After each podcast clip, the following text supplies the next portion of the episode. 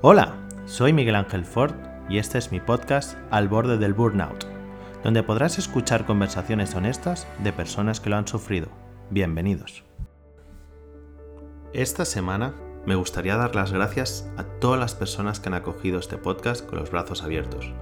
Amigos de toda la vida, familiares, compañeros del sector e incluso personas con las que nunca había tenido la ocasión de hablar. A todos vosotros, muchas gracias. Más de 100 personas ya habéis escuchado el primer episodio y no sabéis la energía que da eso para seguir grabando más episodios en los que conocer gente increíble y que nos puedan contar sus casos relacionados con el burnout. Reconozco que no me esperaba esta acogida, ya no solo por los que os habéis animado a escucharlo, sino por todas aquellas personas que quieren contar su caso. Os tengo que ser sincero, es una sensación muy rara. Es como haber abierto la caja de Pandora, demasiados casos de burnout a mi alrededor. Solo espero que sus casos ayuden al resto a no caer en él, en que solo se queden un al borde del burnout. Y ahora sí, vamos a por el episodio de esta semana. En este episodio entrevisto a un muy buen amigo, el típico que te apoya en cualquier proyecto personal o profesional. Hoy entrevisto a Juanjo Saez, CEO de Uncover City. Conocí a Juanjo hará unos 7 años, cuando los dos empezábamos en esto de emprender. Él iniciaba un proyecto llamado Wolax, en el cual a través de la realidad virtual, buscaban llevar el relax en entornos de estrés, por lo que algo sabe de esto.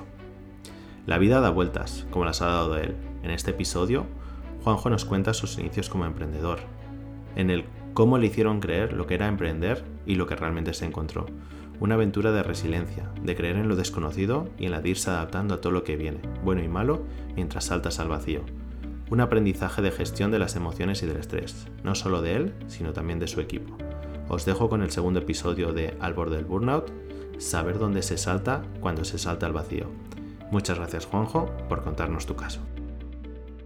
Hola Juanjo, bienvenido al podcast Al borde del, del burnout. Para los que nos están escuchando, cuéntanos, ¿quién es Juanjo? ¿De dónde sales? ¿Quién eres? Una pregunta muy profunda que supongo que tendré que contestar rápido. Pero bueno, eh, soy Juan José, soy CEO de Uncover City, que bueno, es una startup y básicamente eh, he estado metido en este mundillo de las startups eh, los últimos creo que seis años. Pero, pero bueno, antes de eso pues vengo de ingeniería, hice temas de, energía y, bueno, di el salto al mundo de las startups porque me considero un creador. Y ese es la, el resumen ultra corto, luego profundizamos lo que quieras. Perfecto, Juanjo. Como sabes, en este podcast intentamos dar visibilidad sobre, oye, personas, ¿no? Independientemente de a qué nivel, pero que han podido estar bordeando la línea del burnout si es que no la han, han traspasado. En tu opinión, para ti, ¿qué es el burnout? ¿O cómo lo entiendes tú?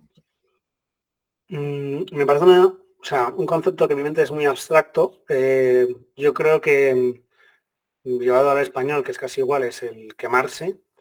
Y, mm, pasa por, porque un picazo de estrés eh, te, deje fuera totalmente knockout, es decir, que a mí lo que me ha pasado a veces es como que una, un pico de desmotivación absoluto por, por el picazo de, estrés, de decir, es que esto, o sea, como que tenemos que es existencial, ¿no? Es decir, me vale la pena seguir haciendo esto con lo que, o sea, la parte negativa que acabo de recibir contra la positiva, ¿no? Un poco de pérdida de foco en ese sentido por, por, el subidón de estrés, ¿no? Em, eh, yo creo que también puede ser un poco un acumulado. A veces no es un pico y a veces es un... No te das cuenta, ¿no? Esto de que la rana se muere porque entra en el cazo que va calentándose poco a poco. Y a veces de repente llegas a un momento en el que no sabes por qué, ya sea porque te llega algún síntoma, ¿no? que eh, somatizas algo del estrés. Siempre lo relaciono mucho al estrés, la verdad. Eh, y de repente, pues, pues te ha pegado y no sabes ni cómo ha llegado, ¿no? No, puedes asignarle eh, el modelo de atribución de estrés, es difícil en ese caso, ¿no? Porque en tu caso, Juanjo, ¿tú has llegado a sentir que estabas burnout? Em, yo diría, o sea, es que yo creo que es una escala, ¿no? No hay un, no hay un, no es una booleana, estás burnout, no lo estás, pero sí creo que pasas un límite en el cual ya te, te, conviertes en algo que, no eres y, ese punto lo he surfeado, yo creo, ¿no? No tiene una depresión, no he cosas gordas, que eso quiero dejarlo claro, no, no, no puedo hablar desde, el ejemplo desde ahí, o sea, que no puedo mirar desde el otro lado y deciros cómo no llegar a él. Por suerte entiendo, Pero sí que es verdad que creo que, sí, que, alguna vez me he quemado y que he tenido momentos, o sea, de, pues, que, de pensar en cerrar la empresa, momentos de, redirigir mi vida y de plantearme muchas cosas, eso sí que lo he tenido claro. Porque una cosa, Juanjo, por dar ese nudismo que hablábamos justo antes de empezar a grabar de salud mental, ¿no? Y por poner en contexto y sobre todo dar referencias a los que nos ponen escuchando, tú ahora mismo o los momentos que lo has sufrido, ¿cuánto peso llevabas a tus hombros? Y si lo puedes materializar en pues número de nóminas o situación personal. Pues diría que mucho, ¿no? Em, a ver, es que eh, contextualizarlo es, difícil y, espero que alguien con lo que voy a contar se pueda poner en mis pies porque porque a veces mm, yo me veo, es contradictorio, como el tío con más suerte del mundo y a la par pues lo he pasado muy mal, ¿no? Entonces, claro, es como, como ver a un, yo qué sé, casos de famosos o ricos que le estamos pasando mal con la situación y dices, pero tienes, lo tienes todo. Bueno, hay que empatizar y a ver qué, ha tenido este tío en su vida, ¿no? Que, no creo que sea todo tan fácil. Entonces, en mi caso, em, bueno, pues yo mm, trabajaba en una empresa en la que no voy a decir que cobra de la hostia, pero pero estaba feliz con mi salario y sobre todo con mi horario.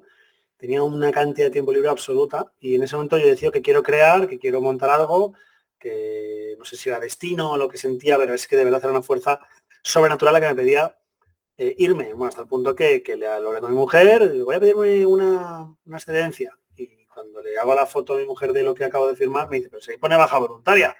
Digo, ah, bueno, ¿qué más da? Baja voluntaria, yo no voy a volver. O sea que yo estaba lo tenía clarísimo, ¿no?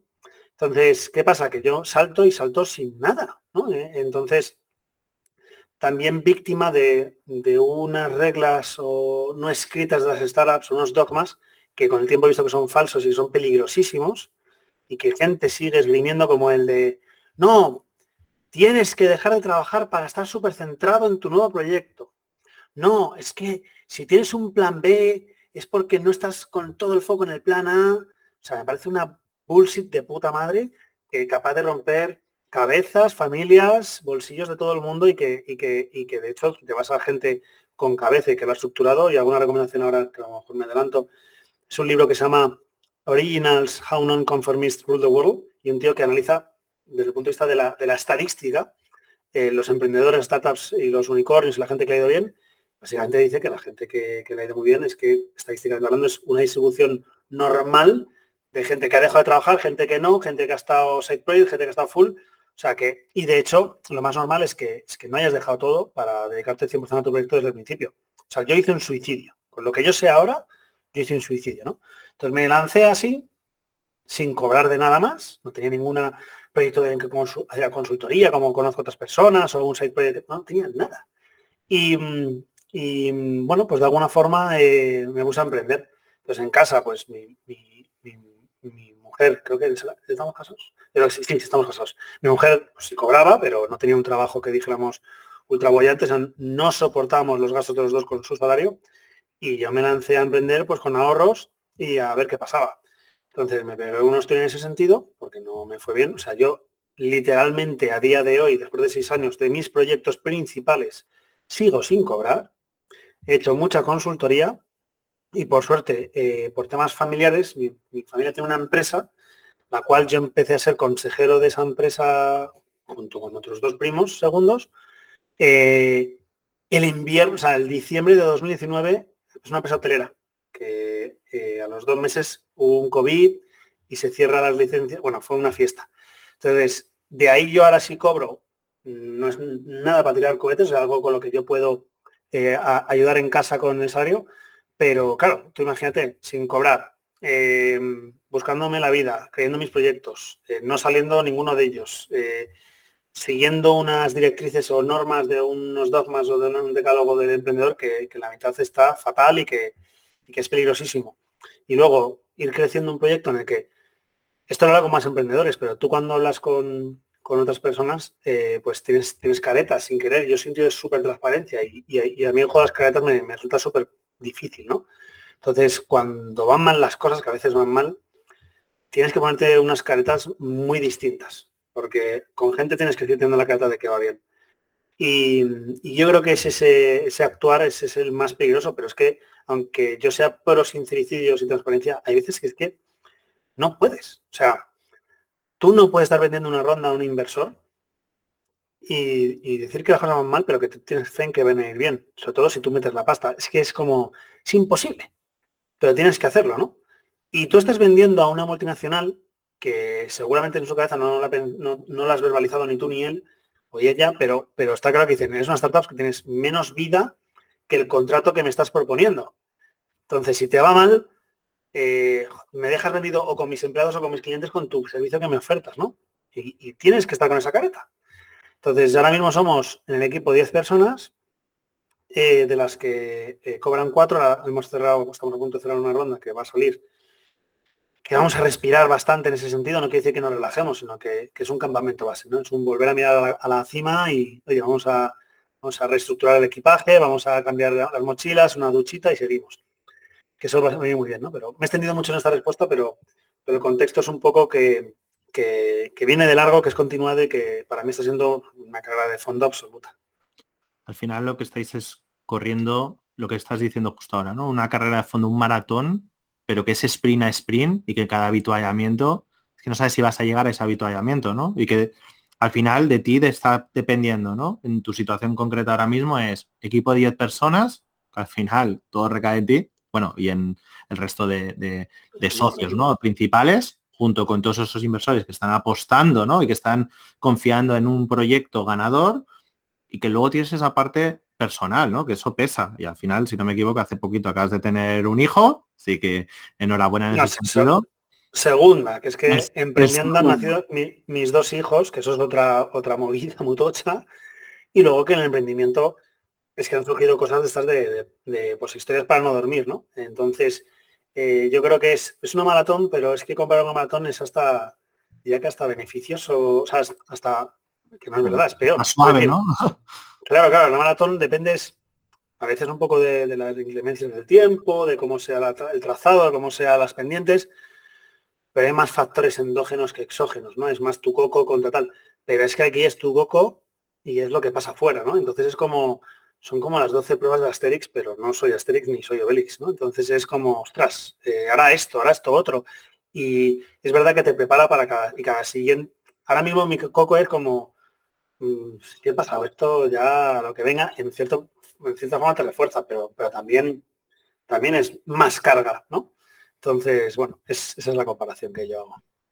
Y una cosa, Juanjo, em, no te quiero preguntar directamente cómo, cómo, lo detectaste, o sea, cómo empezaste a notar que algo no empezaba a ir bien a nivel interno tuyo, sino cómo fuiste cargando desde el momento que tomas esa decisión drástica que no es excedencia, sino que es baja laboral, lo que significa es saltar al vacío sin paracaídas, que desconozco si tenías ahorros o pulmón financiero para aguantar esa situación, pero ¿cómo notabas tú que a medida que ibas cayendo en el vacío, ibas como metiéndote más peso en la mochila? O sea, me, interesa mucho ese, punto de vista, porque a ver, tú eres un tío listo y al final tú vas notando tus sensaciones internas, vas notando que hay cosas que van bien, pero cosas que a su vez dices, ostras, cuidado, que es que he saltado y esto no sé si se me va a abrir ese paracaídas y cada vez peso más y voy bajando cada vez más rápido. Pues a ver, hay, hay una parte muy importante que es que mm, quizás el burnout lo relacionamos siempre con el trabajo, ¿no?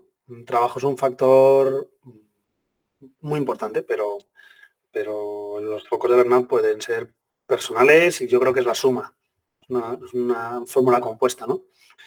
Y, a mí lo que me pasó, em, pues es que se, juntó la tormenta perfecta. Ese momento en el que quizás gracias a la tormenta perfecta te das cuenta de, que lo estabas haciendo mal hasta el momento, ¿no?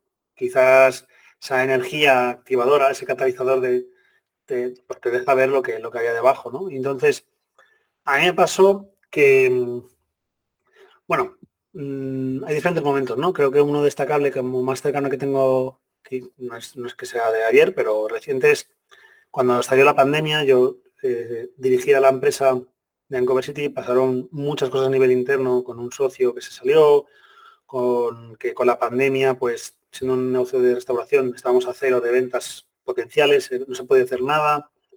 A nivel de administración pública no estaba nada pensado para telemáticos, es decir, no me aceptaban acababa de cambiar de órgano de administración, de socios, había hecho una ronda, yo era la persona que, podía, desde el punto de vista legal, eh, firmar las cosas de, la empresa, pero no había ningún ente público que, que no me, aceptara eso telemáticamente en ese momento. Tenía que presentarme físicamente porque había unos cambios un poco raros que exigían mi personificación y es que estábamos encerrados en casa.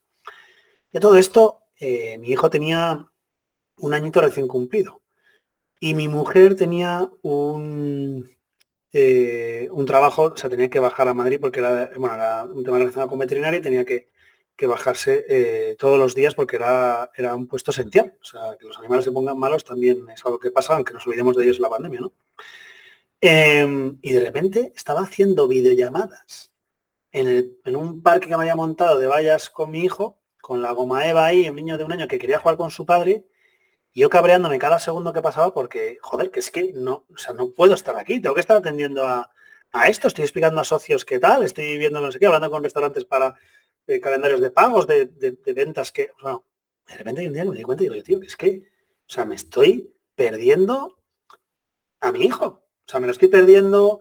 ¿A quién le importa una puta mierda todo esto? O sea, que, lo más seguro es que cerremos, porque en ese momento lo pensaba, y me había perdido esto, me había cabreado, me estaba enfadando, o sea, teníamos alguna que otra bronca con mi mujer, porque al final es que llegaba ella, soltaba al niño, me subía, durante el tiempo que había estado, incluso no estaba con mi hijo, estaba con mi llamadas, al final trabajaba 12 horas al día, y las trabajaba mal, porque no estaba en nada y estaba en todo. Y, el punto fue ese, el, de repente darme cuenta que, me estaba perdiendo al niño, ¿no? Que, estaba en conversaciones y estaba en, el siguiente momento, no estaba en la. Eh, estaba en mi casa y estábamos honestamente de puta madre. Me da vergüenza a veces decirlo, pero yo, o sea, mi mujer y yo elegimos vivir en la Sierra de Madrid, un tema de costes comparativos, que quiero un piso de mierda o vivir en un sitio con jardín vale, vivo lejos, pero yo puedo trabajar, bueno, pues hay una típica tabla de pros cons y vivíamos en la sierra y en la pandemia vivía en un chalet. Entonces yo tenía toda la suerte del mundo y era un desgraciado. Y entonces yo, esa suma de darme cuenta de que fue la parte personal, de darme cuenta de que, de que estaba tapando y de que no estaba cuando tenía que estar con mi hijo, eh, fue lo que dije, tío, eh, tú en una comida eres súper guay diciendo tus prioridades en la vida, ¿no? Eh, family first, no sé qué, tal, equilibrio, no sé qué, eres un puto hipócrita. Eres, o sea, fue esa, esa desvinculación, esa desconexión de tus lo que piensas y lo que haces, lo que me mató, ¿no? Lo de darme cuenta, básicamente. Eso es duro, eso es duro porque te estás dando cuenta que estás peleando por un sueño y tu sueño o tu realidad los, no lo estás viviendo, ¿no? O sea, es como siempre el, inalcanzable, el inalcanzable y por el camino dejar de lado lo que al final para lo que vivimos, ¿no? Que es disfrutar, disfrutar el, el camino.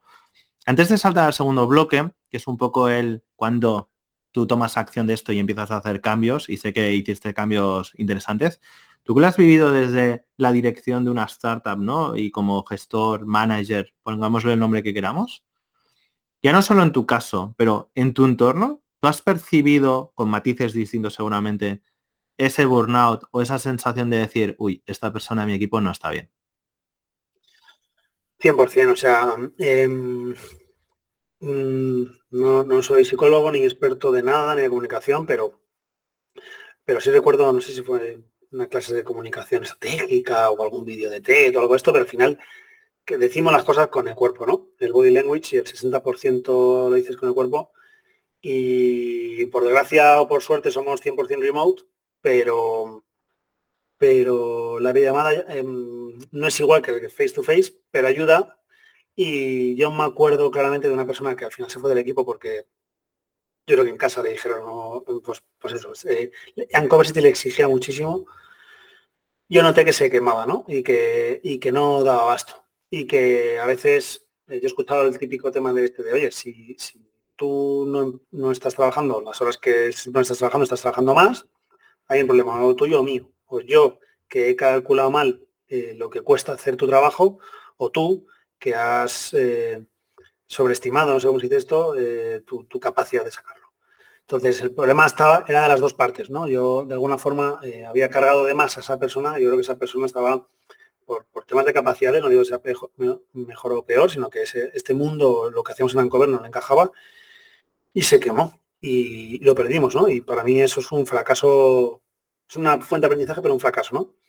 Y de hecho, con personas en el equipo, yo he notado que cuando empieza a construirse una especie de castillo de naipes, eh, pues porque estaba haciendo malabares con muchas cosas, A ver, por desgracia, en una startup no es tan fácil. O sea, una estructura de 100 personas en la que diluir el esfuerzo de una que está pasando un mal momento, pero, pero sí que somos un equipo cuando dices solo somos 8, o solo somos 10 ahora, 10 ahora porque hace una semana entraron dos becarias, pero que hasta hace nada éramos 8. Pues notas que, coño, que, falte un octavo, un 12,5% de la empresa es, es un ostión. Y, cuando estás en una campaña gorda en Navidad, de algo así, que estamos todos a 110, pues notas que alguna persona está ahí a punto de. Entonces hay que buscarla, hay que parar, parar máquinas, decir, ¿qué te pasa? ¿Qué está pasando? Eh, venga, juntamos las, mentes que a lo mejor ayuden a este, a este, problema a darle solución. Solución, intento en la medida de lo posible de, eh, podemos hacer una solución que se llama poca yo, que a prueba de errores, o sea, desde hoy se soluciona y nunca más hay que hablar de ello, o hay que hacer un pan para hoy, hambre para mañana, pero para que hoy esta persona pueda respirar. Se establece, pero se busca solución. Ah, entonces, también no, no vuelven locos porque, porque es que todos estamos, hasta arriba en una startup es que es acojonante el, nivel de, trabajo, ¿no? Pero yo creo que hay una relación compromiso con, con la motivación que hay, ¿no? Y eso se nota, pero no puedes abusar de eso. Entonces, yo tengo personas, sobre todo en el equipo de operaciones, que es que son unas bestias pardas y que, y que de hecho las becarias generan las operaciones porque necesito, quiero que eso oxigene, ¿no? Porque sé que es la pieza débil. Pero es que según eso se cubra, ya tengo la mirada puesta en, la siguiente persona que sé. O sea, es una gestión de un riesgo que, que a una empresa tan pequeña no es tan fácil. O sea, a mí una cosa que me dolió muchísimo de, gestión, no sé conoces la matriz de Eisenhower, la de eh, urgente importante, delega, eh, hazlo ahora, y digo, delega. O sea, ahora la primera vez que lo leí, y digo, pues si somos dos. O sea, pero si está más cargado que yo. O sea, ¿qué, qué, delega? Si es que cuando estamos empezando es todos los importantes. La priorización es súper importante para no volverte loco porque, porque creo que es lo más difícil de empezar, porque es que esa matriz se la puede meter por el culo. O sea, hasta que no seáis. O sea, yo me acuerdo la que empecé a delegar y decía yo, o sea, no sé a quién coño le cuesta esto, pero es banco. Pero es que no había tenido la oportunidad de hacerlo antes. No digo que lo sepa hacer siempre. Pero es eso, es que no es tan fácil, ¿no? En, este entorno en el que al final cuando se te quema un 12,5% o un 33 si es 3 o un porcentaje significativo, pues lo mejor yo creo que es parar todos y decir, eh, ¿quién está quemado? ¿Cómo va esto? ¿Dónde está? Quizás no esa pregunta quién está quemado. Ya lo he detectado, ya lo, he supuesto, digo, aquí tenemos un problema de operaciones porque está costando conseguir esto y no sé qué, ¿qué hacemos? Y por ahora creo que ha funcionado, no tengo una, un, un detector de centelleo, ¿no? Como radiactividad de, de, burnout, pero, pero es como no lo hacemos nosotros. Bueno, yo creo que como managers se huele, ¿no? Lo que dices tú, el, este lenguaje corporal ya te da indicios de, ostras, yo he quemado a esta persona o esta persona se ha auto quemado, ¿no? Y es analizar un poco el por qué y cómo solucionarlo. Juanjo, saltando al segundo bloque, que sería un poco el, tú llegas a esa situación y hay que tomar conciencia de ella y sobre todo es, como yo siempre digo, para que pasen cosas hay que hacer cosas. Y, mm, me gustaría preguntarte cuál fue tu primer no. O sea, ese no que desencadena el efecto bola de nieve o al revés, el que va deshaciendo esa situación a la que habías llegado. primer no. O sea, no sé si he llegado a decir no, ¿no? Yo por desgracia se me da muy mal, ¿no? El, no. Yo tengo ese, ese defecto, claro. Y mm, quizás, o sea, quizás lo, que me ha ido pasando es un poco que cuando he priorizado y he dicho por dónde tirar lo que hay que hacer, o sea, mm, a ver cómo decirlo, o sea, sí que, sí que la situación esta de desbordamiento en pandemia me duró muchos meses, ¿no? Y, llegó un punto en el que ya, ya no podía más. O yo había puesto incluso más parte de mi bolsillo préstamo a la empresa, no digo ampliación de capital, porque total, es que era como... Mm, una sensación súper extraña que no sé cómo explicarla, que es no puedo dejar morir esto porque tiene tanto sentido y me dolería tanto dejarlo morir que, que, no soy buen empresario. Porque no estoy con el coste del sesgo hundido, lo hice, lo hice muy mal. O sea, yo ahora mismo digo, tío, no sé, no sé, pero no. O sea, era como una visión tan clara, tan tangible para mí, que aún estaba tan lejos, como decir, todo esto ha sido por culpa de factores exógenos. O sea, no la ha cagado yo. No me ha dejado el mundo ¿Sabes? Era como, oh, no me ha dejado... Pero bueno, tío, es que a veces es el, proyecto tú y yo tuve la suerte de poder hacerlo, pero es que pues a día de hoy no sabría decirte si, hice bien. Pero el caso es que al final eh, hubo un momento en el que ya no podía más y dije, esto se muere y yo no me puedo morir con ello. O sea, yo tengo que, que, pues, y no sabía ni por dónde tirar. O sea, es que era, o sea, yo asesoro proyectos y es tan fácil hacerlo para otros y tan difícil hacerlo para uno, que era, digo, tío, no eres tú, no eres tú, pon una pizarra, escribe la pizarra, ¿qué coño pasa? Yo no sabía por dónde tirar. Y hice un, literal un post en LinkedIn diciendo lo que me pasaba, no, no personal, ¿eh? no de burnout, sino de, oye, la empresa le pasaba esto, no sé cuántos, y, tío, es que no sé si te voy a cerrar o debo cerrar o qué, qué poder tirar.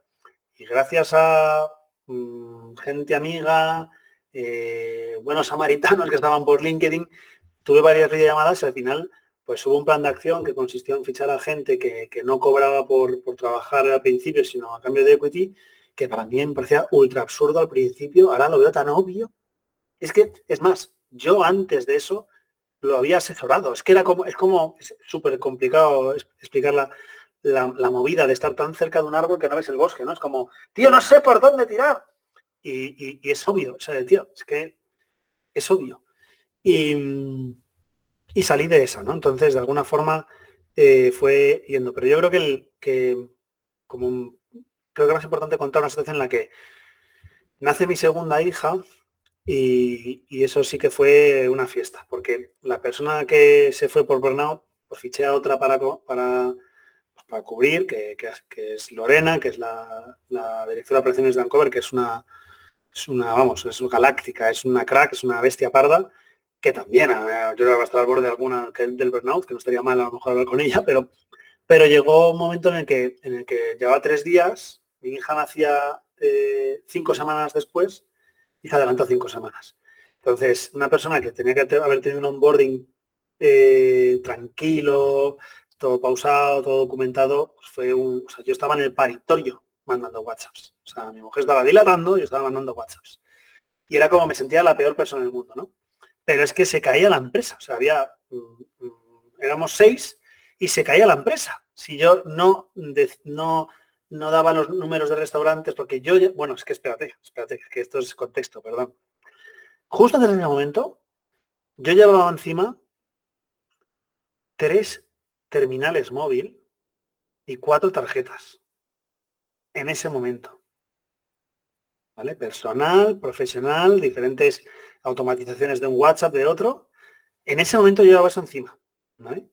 Entonces, en el momento en que pasa esto, llega mi padre y le tengo que mandar dos teléfonos por mensajería urgente a Sevilla, que es donde vive Lorena, para que pueda dar atención al público con experiencias que yo no sé si se puso de parto un miércoles, el, viernes empezaba el, jaleo, pero era como, como no llegue esto, o sea, luego le llegaré a los clientes diciendo que se puso para ir, pero ¿a quién le importa? Si a ti te llama Jeff diciendo, perdón por la entrega del otro día, que es que se puso para ir, o sea, gracias a eso es una startup y la gente, nuestros clientes, yo creo que lo acaban entendiendo, pero no llegamos a ese extremo, pero es que me, daba, o sea, no me podía creer que hubiera llegado a ese punto de mi vida, de decir, o sea, ¿qué coño hago en un paritorio eh, eh, creando grupos de WhatsApp con restaurantes, invitando a Lorena, tener un copy-paste de un mensaje de hola, nacido mi hija, eh, presentaos, hablad, ¿sabes? Y, y tío, fue negociando con mi mujer la baja que iba a tener, porque yo no estoy por cuenta ajena. Entonces, un trabajar por cuenta ajena hasta 14 semanas. Y yo negociando con ella, voy a estar, de verdad, tres super off, dos medio medio, o sea, y, ahora pues me da vergüenza, pero así lo hice porque es que no había otra. Entonces eh, llegó, después del verano tal y cual, que había estado yo, o sea, perdón, previo verano y justo porque esto fue junio, una cosa así, o sea, fue, nació mi hija el 27 de mayo, pues ya en junio, pensándolo muy fríamente, me di cuenta que no llegaba a todos los aspectos de mi vida. O sea, estaba siendo mal hijo, mal marido, mal padre, mal jefe, mal amigo, mal yo, para mi cuerpo, para todo. O sea, estaba siendo malo todo. O sea, estaba siendo malo todo y digo, no sé por dónde empezar. Y tengo tantas facetas y tantos planos mentales que no puedo hablarlo con nadie. Porque con un amigo puedo hablar unos planos, pero otros no. Con mi mujer puedo hablar unos planos, pero otros no.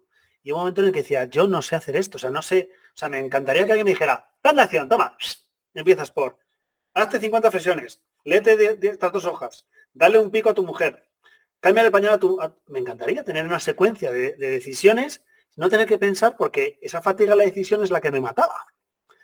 Y entonces, em, eh, pues, pues, literalmente me buscó una psicóloga, bueno, un psicólogo que es una psicóloga, que tengo que decir que no fue tan la hostia, pero me ayudó a, o sea, es que yo ya eh, fui a psicólogo en época universitaria por una crisis existencial.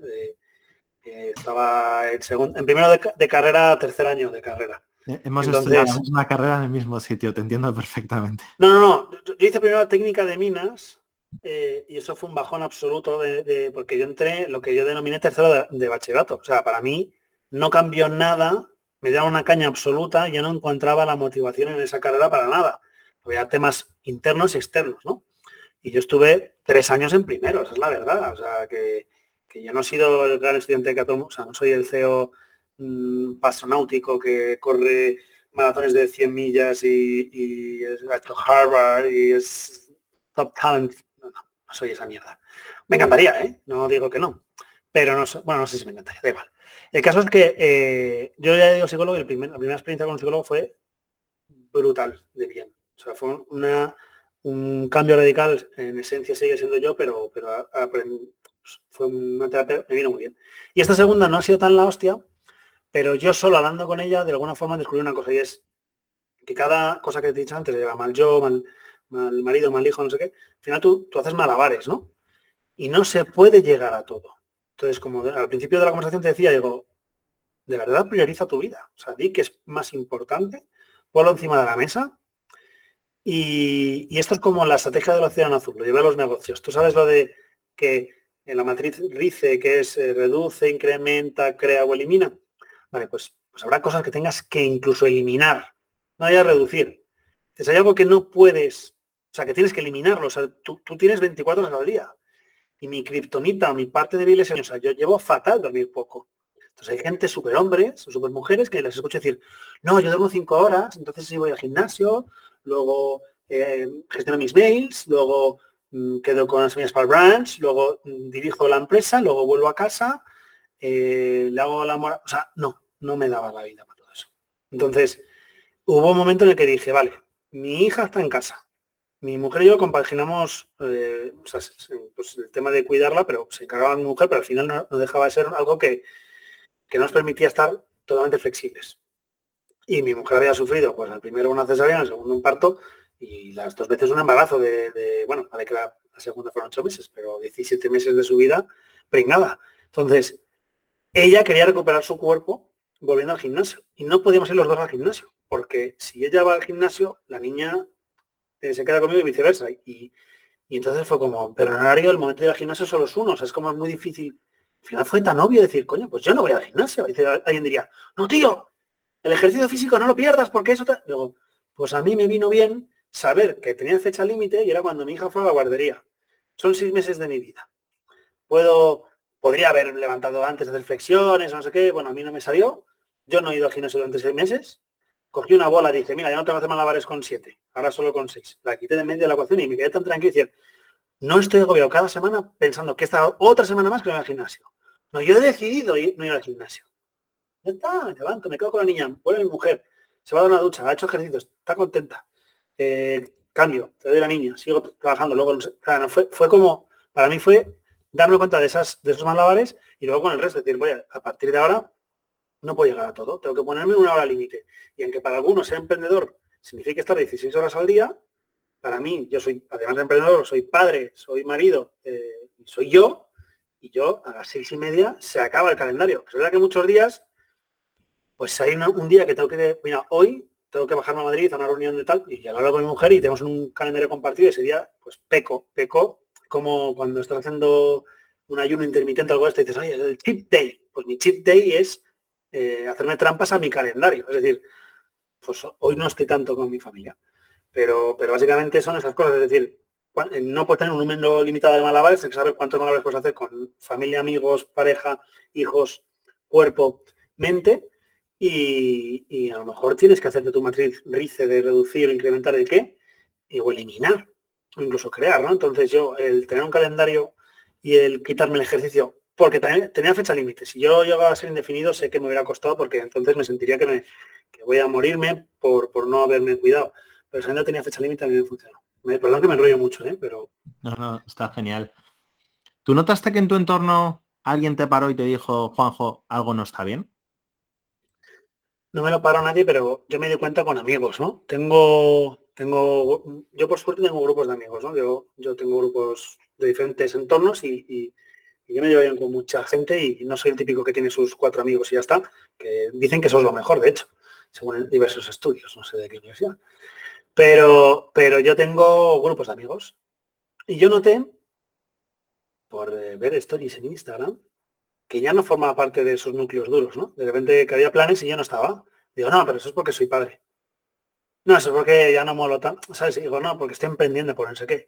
Que luego, te voy a decir la verdad, con muchos, luego pues te ves y te vuelves a estar como siempre, ¿no? Y es, y es algo, no puedes pedir al mundo que esté pendiente de ti, que te invite a todo, sino que tienes que estar tú ahí, como llamas a alguien tres veces para quedar y a la cuarta ya no le llamas porque siempre te ha dicho lo mismo, no, tío, estoy con la ronda, no, tío, estoy con un cliente, no, tío, es que pues, pues se hasta la polla de, de Juanjo Emprendedor y dije, pues tío, cuando quiera que venga. Y me estaba quedando sin colegas, ¿no? Y entonces con, y también hablar con mi madre o con mi padre era un ejercicio de velocidad.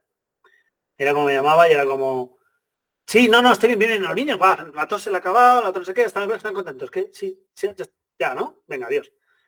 Y dices, tío, que es mi madre, que es mi padre. ¿Sabes? Entonces, eh, no sé, y yo recuerdo una situación que, casi me dan ganas de llorar, que me acuerdo que en mi organización hay piscina y la, y organización de, la casa en la que he veraneado toda mi vida. Entonces, tengo un grupo de amigos de ahí, éramos hasta 20 saliendo de fiesta y haciendo botellón en las fiestas de los pueblos de la sierra. Y, tío, iba una o dos veces en todo el verano a la piscina. No iba nada.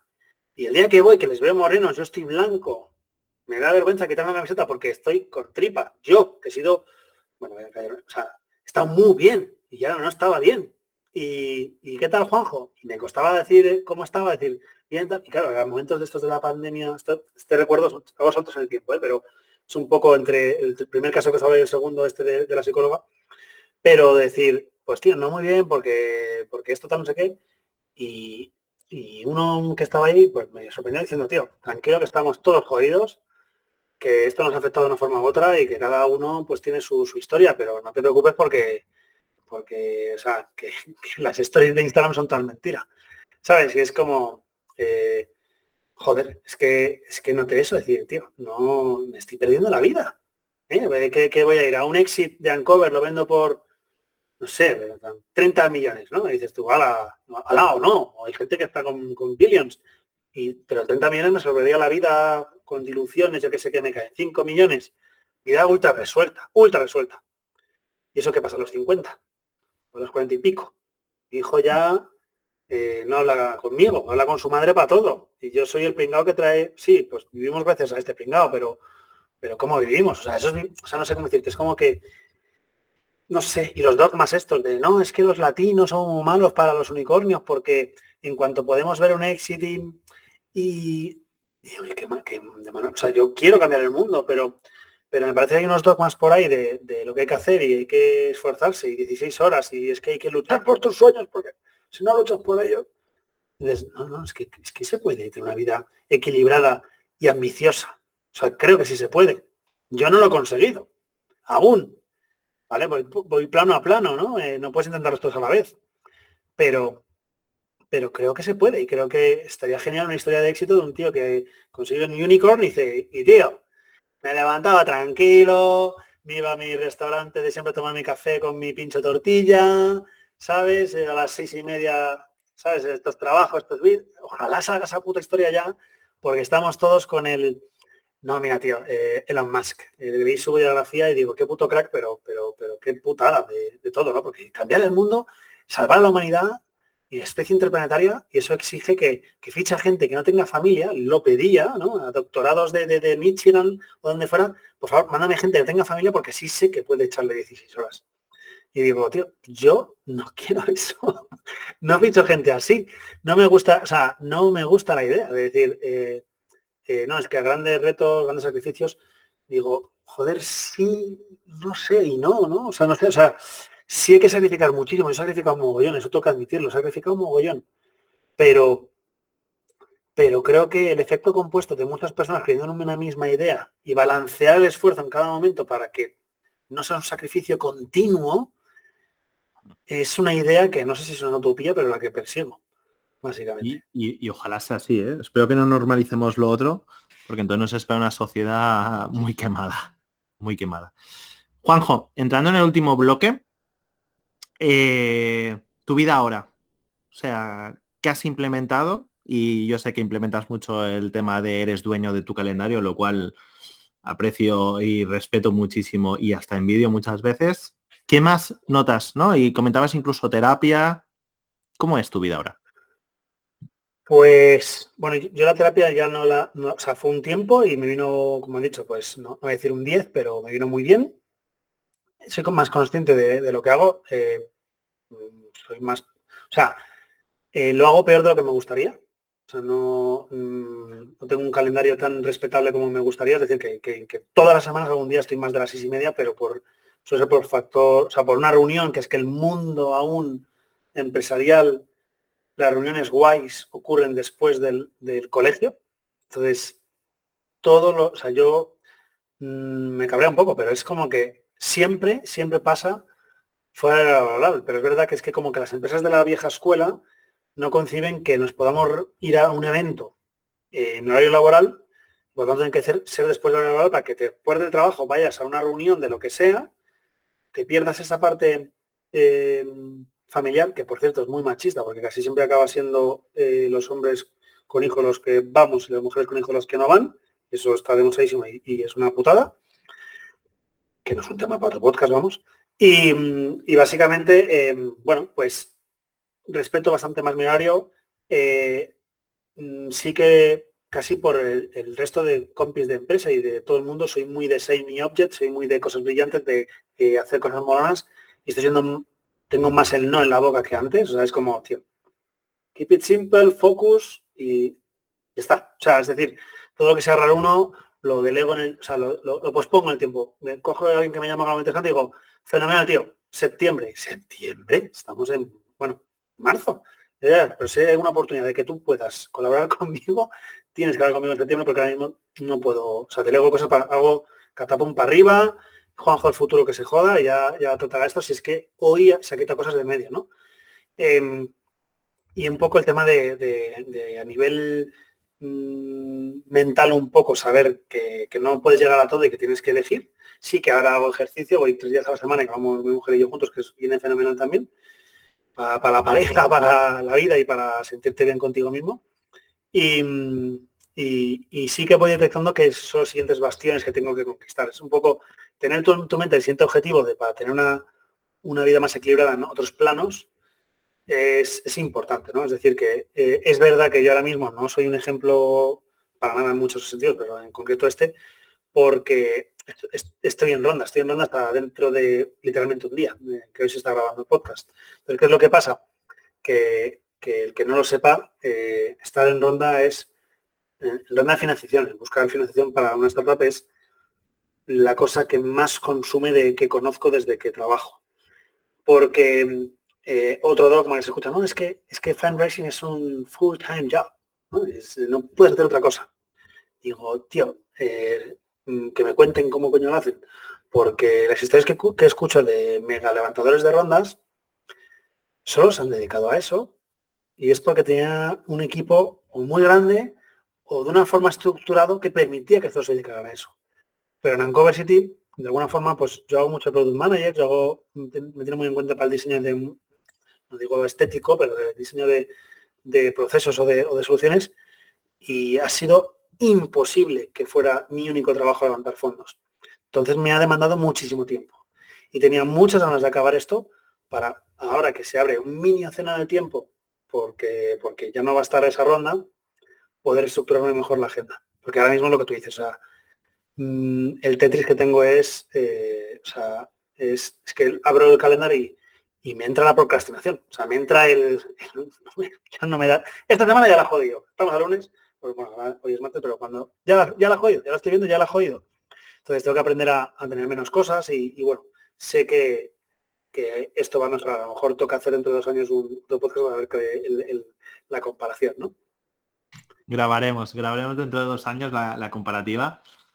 Em, por ir cerrando, eh, Juanjo, y antes de nada, darte las gracias, no solo porque eres buen amigo y, por abrirte, sino por, ostras, contar tu caso, me parece que es un caso súper interesante, que estoy seguro que muchísima gente se va a ver reflejada de una forma u otra, no hace falta montar startups para verse reflejado, ¿vale? Yo me he visto reflejado en muchas cosas que decías, sobre todo esa época universitaria, te entiendo bastante. Y por cerrar, último bloque, eh, me gustaría que hicieras tres recomendaciones, ¿vale? La primera es un libro, la segunda es una herramienta y la tercera un sistema. Sé que no es fácil, pero bueno, seguramente se, te ocurre algo. No hace falta que esté directamente relacionado con el burnout o gestión del estrés, pero que tú creas que eso puede aportar a quien te vaya a escuchar. Pues mira, el libro, sin lugar a dudas, aunque es un poco sesgo de disponibilidad, porque lo leí hace relativamente poco, pero el de, mm, de Hard, About, Hard Things, lo que, es, el de, de de Horowitz, que tiene una traducción en español malísima, creo que aprenda, por aquí cerca? Bueno, aprenda a liderar una, una, startup o algo así. Eh, yo soy de los de los que se lo en español, perdón, a todos los que, que haya que leer las cosas en, en El caso es que, que, tío, lo cuenta desde un prisma tan personal y tan de lo que ha vivido, el tema del, este sí que hizo Billion y hizo toda su pesca, pero sufrió lo que no está escrito. Y, y una, hay, una, a ver, dos hojas, o sea, yo lo, recomiendo porque es que leí esas dos hojas y lloré. Lloré porque se llama La lucha y habla de, lo que es la lucha del emprendedor. Es decir, tío, tú naces para montar un, producto que cambie el mundo, que me haga el mundo mejor. O sea, es como, tío, tú has venido aquí con buenas intenciones. ¿Qué coño le pasa al mundo y a Dios para joderte la vida? Entonces y luego dices, pero de repente no te compran el producto, tus accionistas no ponen esa pasta, tu mercado empieza a desaparecer, hay empleados que desconfían ya del proyecto, se bajan empleados muy buenos del proyecto, los empleados que quedan se preguntan por qué alguien inteligente que sabe lo que se hace se ha ido del proyecto, y ves que era todo un castillo de pues que se empieza a caer, y dices tú, tío, tío, tío, estaba leyéndolo diciendo, esta mierda yo la he vivido en otros planos, y dices, es que, qué movida, tío, qué movida, lo estaba leyendo diciendo, así estamos, ¿no? Y, y, leer ese libro a mí me ayudó mogollón porque, porque es, como parte como de este podcast. y no hace falta ni leérselo todo. Es que creo que es la primer, primer tercio que habla de su vida personal, de, su mujer, de cómo llevó todo esto. Ayuda bastante, que tiene mucho de gestión ¿eh? y es interesantísimo. Pero bueno, eh, no tiene, quizás no es de burnouts, pero, pero es interesante. Luego, a nivel de, herramienta, eh, Mira, no es quizás personal tanto, sino que en Uncover, por cierto, esto lo, empecé a hacer a raíz de, lo que aprendí en Oasis, que tú y yo nos conocimos en Oasis, en incubadora verticalizada de red virtual y realista, que, que se fue a la puta. Eh, básicamente ahí en la retro, como reunión quizás traída del Agile, el Scrum lo que sea, mm, yo la he reconvertido a una cosa del equipo en el que a final de mes nos contamos qué tal vemos este área, este área, este área, este área. Y, y bueno, eh, también vemos lo que, o sea, la parte personal, ¿no? Es decir, cómo puntúas tu felicidad este mes, ¿no? Entonces, y como equipo y tal. Entonces, es un momento, aunque seamos una empresa fearless feedback, es decir, que nos podemos decir de todo cuando queramos, siempre hay que ser constructivo, no hay que ir a hacer daño. Oye, pues eres un poco gordo. No, pues eso no lo hacemos. Sino es un tema de creo que, oye, este email lo has enfocado de esta forma y, es que sé que cualquier persona de la empresa, cualquier persona de la empresa, y no es porque seamos 10, sino espero que aunque seamos mil, me puede escribir y, darme feedback a mí, porque, vamos, hasta hace nada estaba yo solo, o sea, que es que no es que sea C o D, es que yo he sido el becario hasta hace nada. Eh, permite que, aunque haya gente incluso que sea cortada o que no vea el espacio y el momento de decirlo, lo pueda decir en ese momento. ¿Y qué permite esto? Pues es un punto de desahogo para el burnout. O sea, el que alguien pueda hablar de lo que está mal, cómo está de quemado, y pueda decir, ¿cómo estás este mes? Un 4 sobre 10. Joder, para mí se mantienen todas alertas. O sea, cuando alguien está por debajo del 7, yo pregunto directamente en público, ¿qué está pasando? No sé qué. Y como vea que hay algo más que rascar, le llamo, escribo o veo qué coño ha pasado, que, que estás bien, todo bien. Eh, porque también, como he dicho antes, el burnout no solo es profesional. Por suerte, por desgracia, por ahora se lo está haciendo. Bueno, es un cúmulo. O sea, si tú tienes que gestionar tu vida, que te come un tiempo, que te come un horario, que a veces es un tema de agendas, que a veces es un tema de carga de curro eh, periódico, de no sé qué, si lo hablas, es que hablando se entiende la gente. Incluso a lo mejor llegando a una conversación en la que llegas y dices, tío, es que a lo mejor este proyecto no es para ti. No me ha pasado eh, de manera proactiva, me ha pasado por desgracia reactiva, una persona que ya se iba por eso y que no salió en, estas reuniones que son tan importantes. Pero creo que, mm, que, que, se quede el oyente con el concepto. O sea, no, mm, si alguien me quiere escribir, le digo cómo estructura y le mando la estructura, me parece bien, pero es más tener una, una hora al mes en el que todo el mundo habla con una estructura de áreas y final acabar con el equipo de todo bien con todos. Felicidades este mes, del 1 al 10. Cada uno lo tiene que decir previo a.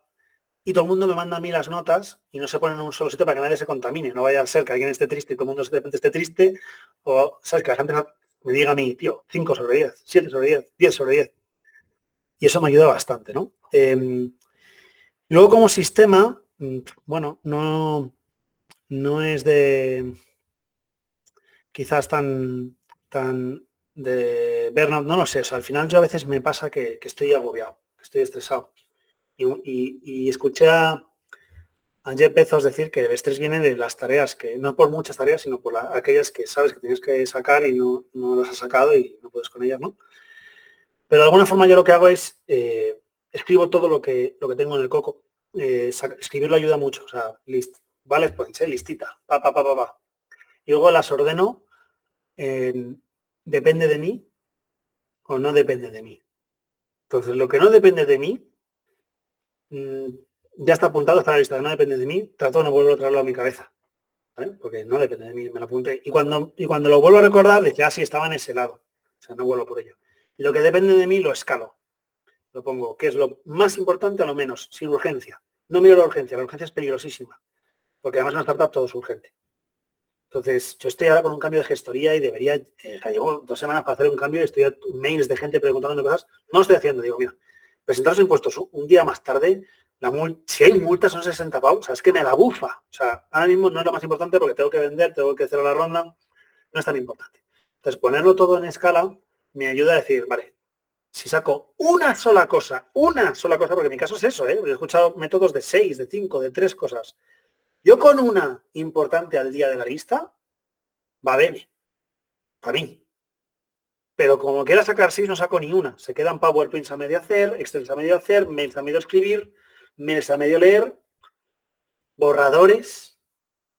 Tengo un, mira, haciendo transición al ordenador, tengo una carpeta de descargas de 40 gigas. Solo de pensar en qué tengo ahí, pues lo mejor es prenderle fuego.